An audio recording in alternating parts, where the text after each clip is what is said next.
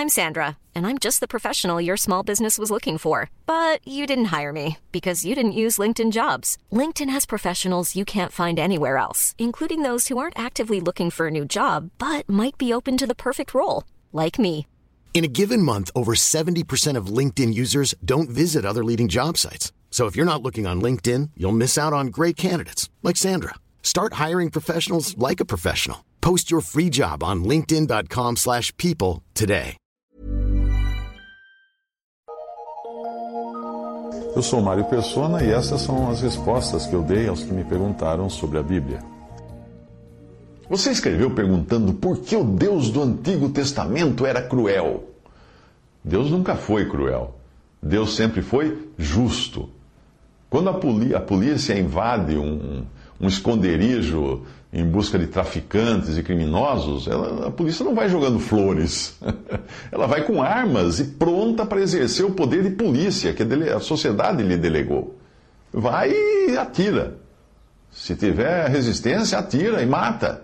Porque é polícia.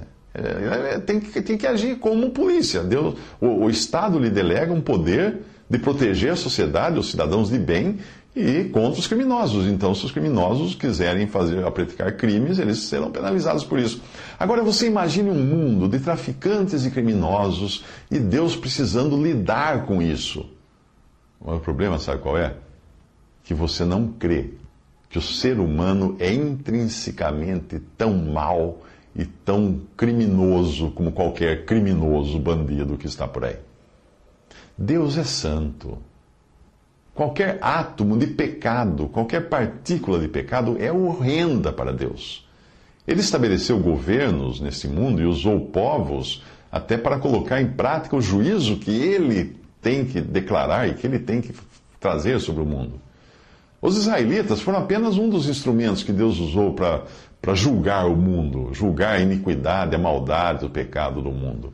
A questão é a seguinte: por que Deus mandou destruir os povos que estavam na Palestina para que os israelitas tomassem o seu lugar? Por causa das abominações, dos crimes horrendos que esses povos praticavam aos olhos de Deus. Que crimes esses?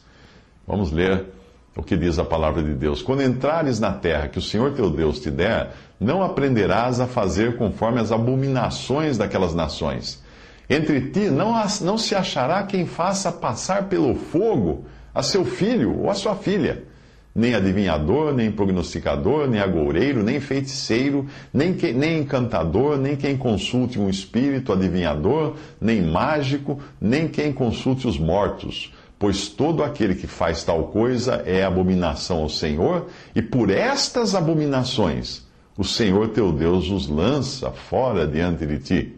Deuteronômio 18, de 9 a 12. Veja o que, para que, veja que para Deus, uh, está, alguns pecados estão no mesmo nível de queimar os filhos, que eram coisas que aqueles povos faziam. Você pergunta por que Deus expulsou aqueles povos da terra, coitadinhos, né, para deixar os israelitas tomarem do seu lugar? Porque eles, eles queimavam os filhos. Eles sacrificavam os filhos, punham o filho numa fogueira para queimar. Mas veja que essa lista aqui, que, que ele cita aqui, não se trata de uma lista completa, mas do princípio de como Deus enxerga e de como Deus lida com as abominações as abominações dos homens. Esse é um princípio.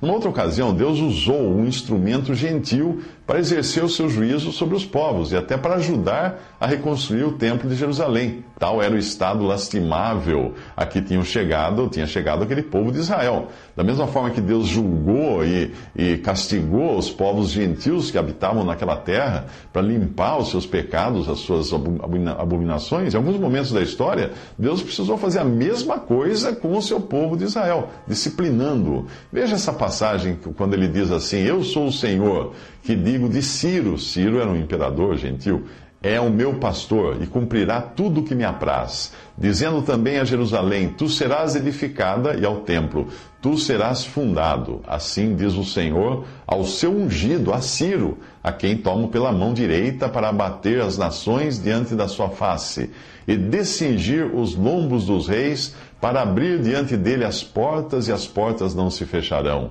Eu irei adiante de ti, endireitarei os caminhos tortuosos, quebrarei as portas de bronze, e despedaçarei os ferrolhos de, de ferro.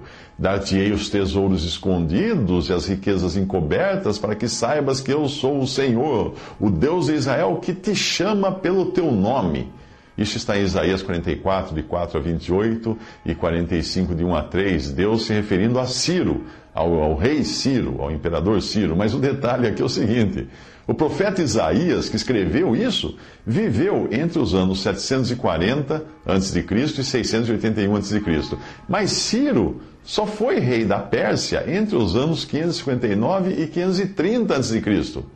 E aí foi quando ele autorizou o retorno dos israelitas que estavam no exílio para reconstruírem Jerusalém, o templo, no ano 537 a.C. Ou seja, quase 200 anos antes de Ciro ter nascido, Isaías profetizou que ele nasceria, disse qual seria o seu nome e o que ele faria em relação aos judeus, a Israel.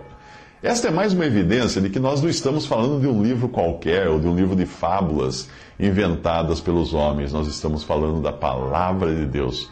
Portanto, o melhor mesmo é você levar muito a sério a palavra de Deus. E quando Deus agiu, diz que ah, quando a palavra de Deus nos fala da maneira como Deus agiu com povos na antiguidade, por causa das suas iniquidades, por causa das suas abominações, dos seus pecados, não cabe a nós dizer que Deus agiu com rigor e que Deus estaria errado, que Deus não deveria ter feito isso, aqueles pobres povos que só sacrificavam seus filhos e queimavam na fogueira seus filhos e suas filhas. Se você fizer isso, então você vai ter que também dizer que a polícia não deveria sair por aí prendendo bandido ou até matando bandido quando eles tentam matar pessoas da sociedade, pessoas que trabalhadores que não estão fazendo mal algum.